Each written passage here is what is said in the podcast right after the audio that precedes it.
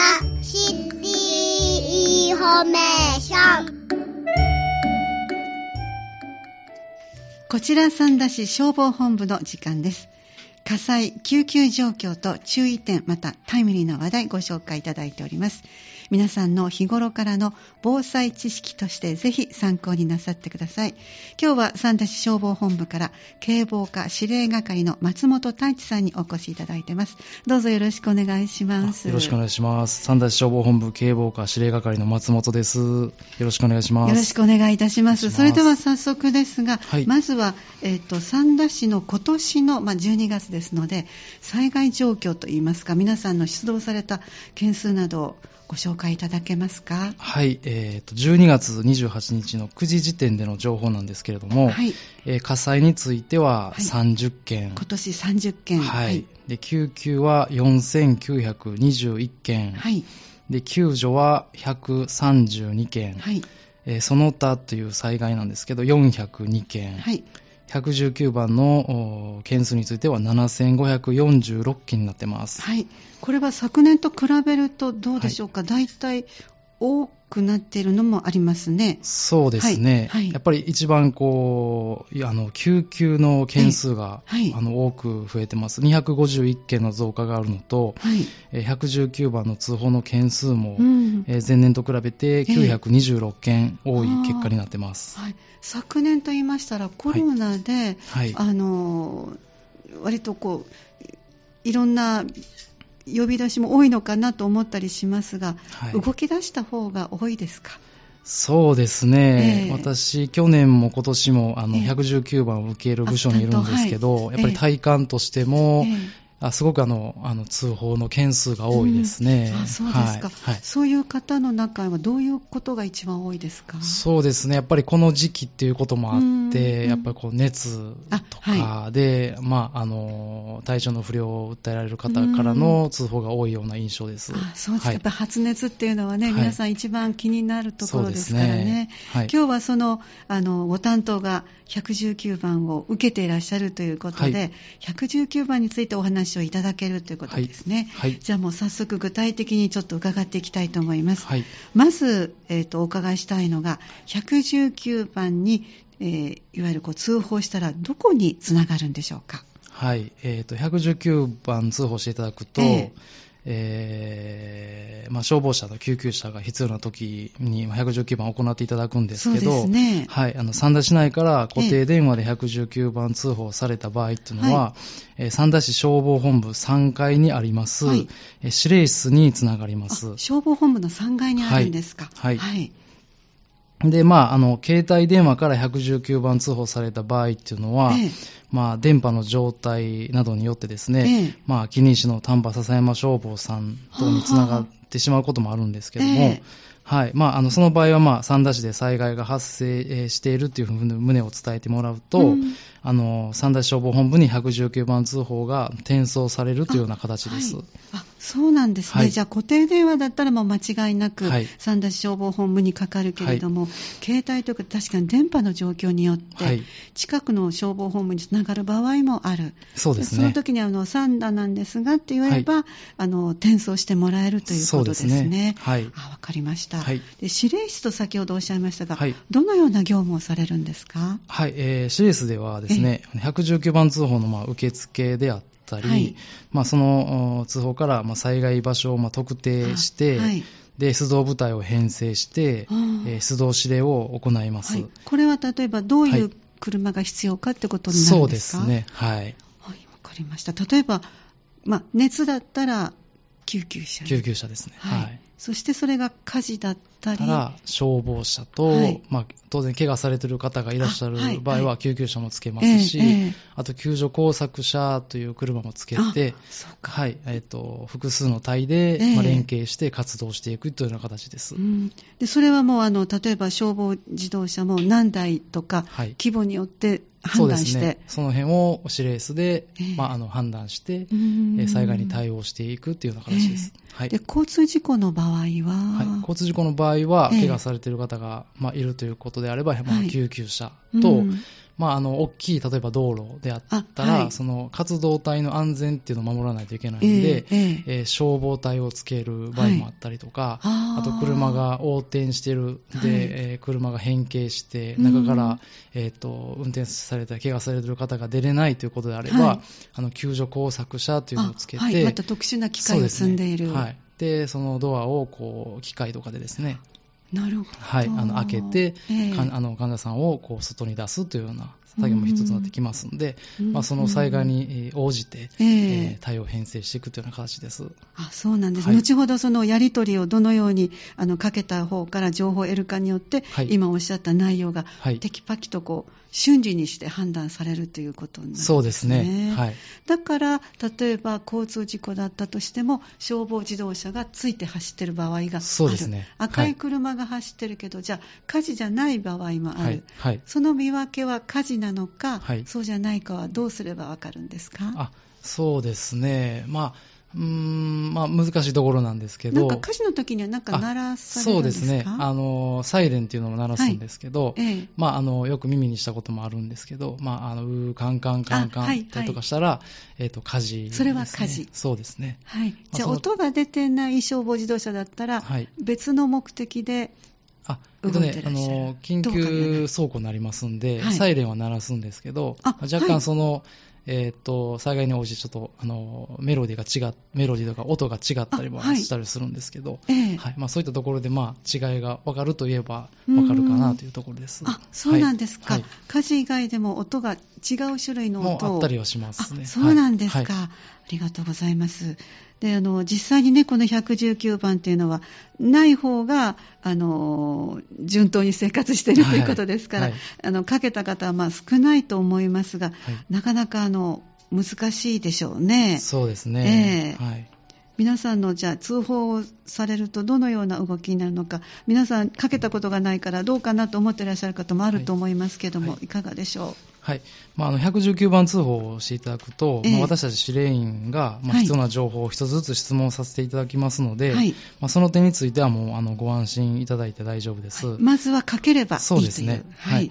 で、まあ、あの、消防車、救急車が必要か迷った場合というのはもう迷わず、ええあの、119番通報をしていただくと、はい、はい対応させていただきます。わかりました、はい一つずつ質問とおっしゃったのででは具体的にどんな質問をされるのかゆっくりご紹介くださいはい。えっ、と、まずはじめに、はいえ火事ですか救急ですかというのをお聞きします。はい。はい。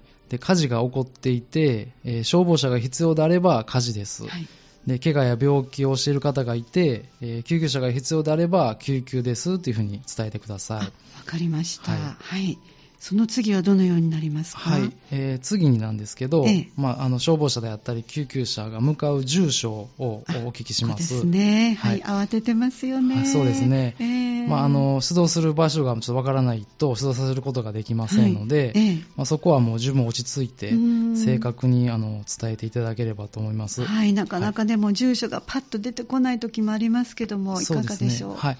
まあ、そういった場合でも特に屋外っていう場合が考えられると思うんですけど、ですね。はい。はいまあ、そういった場合は、まあ、近くにある、まあ、目標となる建物であったり、え交差点名などをこう伝えてください。はい。はい。で、まあ、あの、携帯電話からの119番通報が増えてますので、ええまあ、そういった場合は、まあ、私たちも GPS 情報をですね、頼りに、あでまあ、あはい。の、どこどこの近くですか、うん。とか言うて、こう、あの、お聞きして、ええ。より詳しい場所をこう特定していきますので、はい。とまあ、とにかく落ち着いて伝えていただければと思います。はい、わかりました。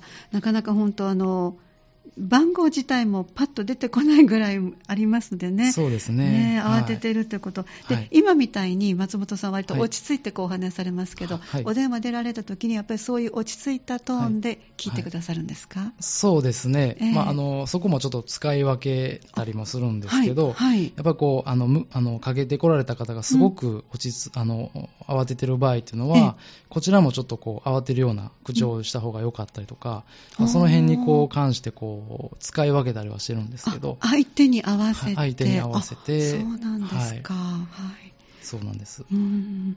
でその後続きはどうなっていきますか、はい。先ほどの場所をまず確認した後ですね、はいまあ、あの出動する場所がもう決定すると、はい。次に状況をお聞きします。状況、はい。まあ、例えば火事であれば、ええ。どこで何が燃えてますかあと、はい。お聞きしますので、はい。まあ、2階の寝室の布団が燃えてますであったり、えー1階台所の天ぷら油から火が出ていますなどとあのお伝ええーしていただければと思います。はい。はい。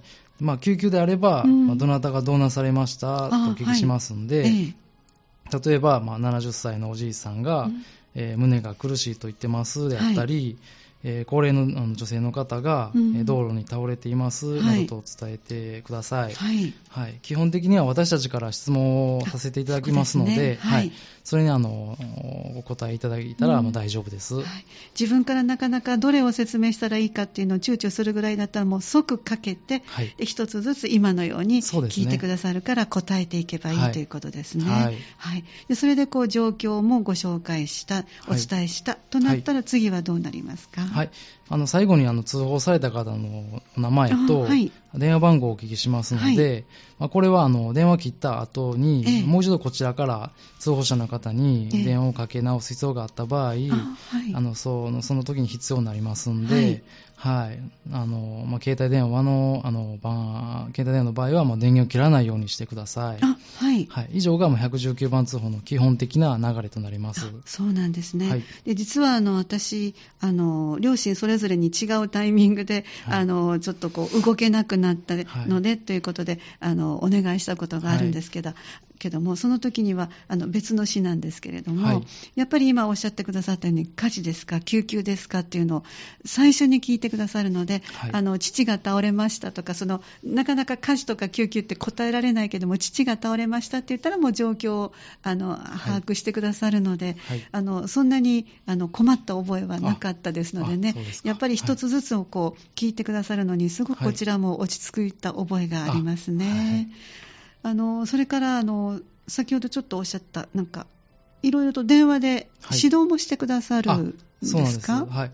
口頭指導っていうのがあるん口ですけど。頭指導。はい。はい。まあ、あの口頭指導っていうのはですね、ええええ。指令員があの通報者の方や、ええ。まあ、その場に居合わせた方に対して、ええ。まあ、救急隊が到着するまでの間なんですけど、まあ電話を通じてこうあの適切な応急手当を指導することによって、あはい。救命効果の向上を目的として行われるものです。はい。はい。じゃあちょっと具体的に教えてください。はい具体的にはあの怪我をして出血がひどい人に対するはい。止血であったり、えええー呼吸と心臓が止まっている人に対する胸骨圧迫、まあ、これ心臓マッサージのことなんですけど、はい。まあ、そういったあの応急手当も指導してます。ああそうなんですね。はい。まあ、応急手当の方法がね、あうん。の分からない方についても、ええ。まあ実施していただけるように、ええ。はい、私たち司令員もできる限りあの、うん。分かりやすくお伝えええしていきますので、はい。はい、勇気を持ってあの応急手当を行ってほしいと思います。今までにそういうご指導され皆さん、うん割と実施していらっしゃいましたか、そうですね、ええ。そそうですね、あのまあ、めったにないことだと思いますけどそうですね。も、あのそれは現場に着いた救急隊から、うん。そのえっと、事案の後であお話聞いたりするんですええけど、ええやっぱりそこ、その中で、まあ、うまくできていた場合っていうのは、うん。やっぱりこのあの効果があったんやなというところで言っていただけたりとか、ええ。まあ、そういう事後の研修にもつながったりしますので、うん。はい、その辺は、ははい。いはい。今おっしゃったように、じゃああの、そういう場面に遭遇したときには、勇気を持って教えていただいた通り、分かりやすく言ってくださるので、はい。応急手当をぜひ私たちもできるように、ちょっと心構えしておいたらいいですね。あはい、ありがとうございます。そしてあのなかなかあの聴覚、いわゆるこう聞き取りとか、また逆に話すことにあの障害のある場合、お電話での119番通報、難しい方などはどうすればいいですか、はいえっとまあ、聴覚であったり、えー言語機能の障害をお持ちの方、まあ、あの電話による119番通報が難しい方はい。を対象にしたものなんですけど、ええ。ネット119緊急通報システムっていうのが導入されてます。はい、ネット119はい。緊急通報システムですか、はい。はい。まあ、これあの令和2年の3月1日の午前9時から運用を開始しているものですので、はい。はい。まあ、これはあの GPS 機能付きの携帯電話であったり、うーん。えースマートフォンの、はいまあ、インターネットの接続機能を利用して、ええまあ、自宅であったり外出先から、まあ、簡単な操作で、はい。あの素早く119番通報ができるシステムになってます。そうなんですか。はいでまあ、このシステムをまあ使っていただいて通報すると、ええ。えーまあ、チャット機能によって消防機関とのやり取りで、まあ音声を用いることなくうん119番通報が可能となります。つまり文字でやり取りということはい、ですね。そうですね。NET、え違います。ネットでいいんですね、これはね。ネットでネットネットで119緊急通報システム。はいこれを利用するには、なんかいるんですか？いろいろこう手続きとかは。はい、えー、していくね、あの、事前登録が必要となってます事前んで、登録。はい。はい。まあ、あの、原則、三田市に在住している、まあ、在勤している在学の方で、はい。えー聴覚や発語の障害によって、まあ音声通話が困難であったり、えーまあ、この障害によって、まあ、あの身体障害者手帳の交付を受けられる方、あはい。はい。まあ、その他あの、まあ、うちの消防署が認める方が対象となるんですけど、あそうなんですか。はい。はい。でまあ、あの申請窓口が、はい。あの消防本部のはい。3階の指令室になってますんで、はい。はい。えー利用される方は登録していただいて、うん。まあ、その時操作説明であったり、ええ。通報テストも行いますので、あはい。はいまあ、ただ利用されるご本人にもお越しいただく必要があるんですけど、そうですね、はい。そこで試してもらわなきゃいけないのでね、はい、そういう便利なものがあるんですね、はい。手続きはそんなに難しくないですか？そうですね、もう、はい、あの簡単に済ますことができます。あそうですか。はい、はい、わかりました。事前にこのあたり、ご家族の方など思ってらっしゃったら、ぜひ、消防本部3階指令室の方で、ネット緊急通報システム、文字でやり取りできる、それも簡単な操作でということですから、はい。ぜひ、あの、ご利用になられたらいいと思います。ありがとうございます。はい。はいでは、まずは、えーご自分の担当の119番通報、ここに関して皆さんにお伝えしたい内容をぜひご紹介ください。はい。あと一つ目なんですけど、2点あるんですけど、はいはい。一つ目は、まあ、問い合わせとか相談についてなんですけど、じゃあ119番通報っていうのは、ええ。まあ、あの消防車であったり、ええ。ー救急車を要請する緊急の電話回線となってますので、ですね。はいあのまあ、症状であったり、ええ。えー病気に関する悩みであったりとか、うん。まあ、先ほど言ったんですけど、発熱時の対処法であったり、はい。まあ、応急手当の方法といった健康であったり、医療の相談っていうのは、あはい。あの看護師さんとかお医者さんがうん。分かりやすくアドバイスしていただけるダイヤルがありますんで、ぜひ教えてくださ。はい。い、これ三田健康医療相談ダイヤル24っていうものなんですけど、はい。まあ、ここに相談いただくと、はい。まあ、365日、えー24時間年中無休えでえ、三田市民の方はあの対応していただけますんで、はい。ここはあのご活用していただけるとあのいいと思います。はい、ちょうどこれから年末年始のお休みに入って、ね。あのお家でね気になる方々、はい。あの介護してらっしゃる方など、ぜひちょっとこの相談ダイヤル24ですか、はい。はい。ご紹介いただきたいと思います。これはどこで調べたらいいですかね、番号など。これあの広報誌にも載っていますし、ええ。はい。まあ、ネットで調べてもらったらすぐ出てくると思いますし。わかりました。はい、よろしくお願いいたします。二つ目は何でしょうか？はい、2つ目は先ほど言ったんですけど、ネット一時給緊急、あはい。通報システムについてなんですけども、はい。まあ、あの音声による、まあ、緊急通報が困難である方にいつでも、えーどこからでも安心して通報していただけるシステムになってますんで、はい。あのぜひ放送を聞いていただけるいただいているリスナーの方であったり、うん。まあリスナーのお知り合いの方で、ええ。まあ、このシステムを利用してみようと思っていただけた方はぜひ、はい。あの本部であの登録していただいたら嬉しいかなと思います。はいはい。わかりました。まずは、えーご担当の119番通報についていろいろとご紹介いただきました。はいそして今日はあのもう一つちょっとご担当じゃない部分のお知らせもしていただくということでよろしくお願いいたします。はい今日のテーマをご紹介ください。はい、えーもう一つのテーマなんですけど、あの文化財防火デーに伴う消防訓練と、はいえー年末の火災予防についての話をさせていただこうと思います。はい、よろしくお願いします。えー文化財防火デーこちらについて詳しく教えてください。はい、この文化財防火デーなんですけど、ええー約70年前の昭和24年1月26日に、はいまあ、あの現存する世界あので一番古いはい。木造建築物である、まあ、法隆寺のはい。金堂で火災が発生しました、その際あの道内の貴重な壁画の大半が焼損してしまったということがありました。はい。はい、でこれが元となって、ええ。え昭和30年に、えまあ、今の、えー文化庁とはい。消防庁が、えー火災などの、まあ、災害から文化財を守るとおともに、まあ、日本国民の文化財愛護に関する意識の高揚を図るというところで、ええ。まあ、火事が最も発生しやすい時期である、うん。まああのまあ、発生した時期であるのと、まあ、はい。法隆寺の近藤が焼損した日であることから、ええ。1月26日を文化財防火デーと定めて、あはい。はい、毎年1月26日を中心に全国で文化財防火運動が展開されています。はい。三田市でも今年度は、ええ。えー三田市立図書館で文化財防火デーに伴う消防訓練が実施されます。そうですか、はい。じゃあその、えー私立図書館でどのような消防訓練実施されるのかも教えてください。はい、えー図書館のスタッフと一緒に、はい。えー三田市消防署と消防団が参加して訓練を行います。はい。